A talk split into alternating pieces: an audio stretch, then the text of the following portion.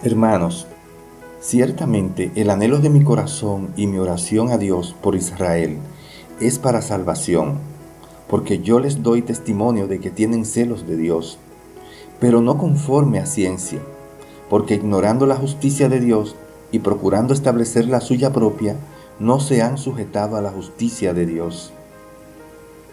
Romanos 10, del 1 al 3.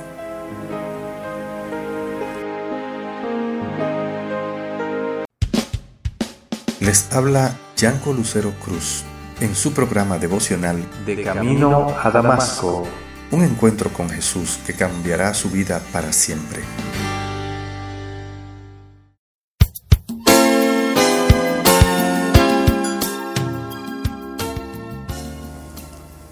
En el tiempo de Pablo, los judíos eran muy celosos en cuanto a Dios.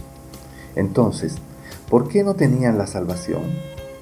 Sentían gran celo por Dios, pero carecían del conocimiento correcto sobre cómo obtenerla. Los judíos pensaban que tenían una buena relación con Dios porque tenían la ley, sus tradiciones religiosas y ceremoniales. Eran sinceros en la práctica de su religión pero su sinceridad estaba mal fundada. Cuanto se esforzaran, nunca podrían alcanzar la justicia y la perfección espiritual que Dios demandaba. Los judíos no son los únicos en sentir celos, sin conocimiento. Las mayorías de las religiones se basan en la creencia de que la persona es básicamente buena y tiene la capacidad para encaminarse hacia Dios con sus obras. Incluso en la iglesia cristiana, muchos llenan sus vidas con actividades religiosas y buena moral, pensando que tales cosas le aseguran que Dios los verá con favor. Pero ser una persona religiosa no es suficiente. Esto es lo que hace único al cristianismo. Se concentra en lo que Jesús hizo por nosotros. Dios vino a este mundo en la persona de Jesús y vivió una vida sin pecados. En su perfección moral y justa tomó nuestros pecados sobre él y fue y murió por su propia voluntad.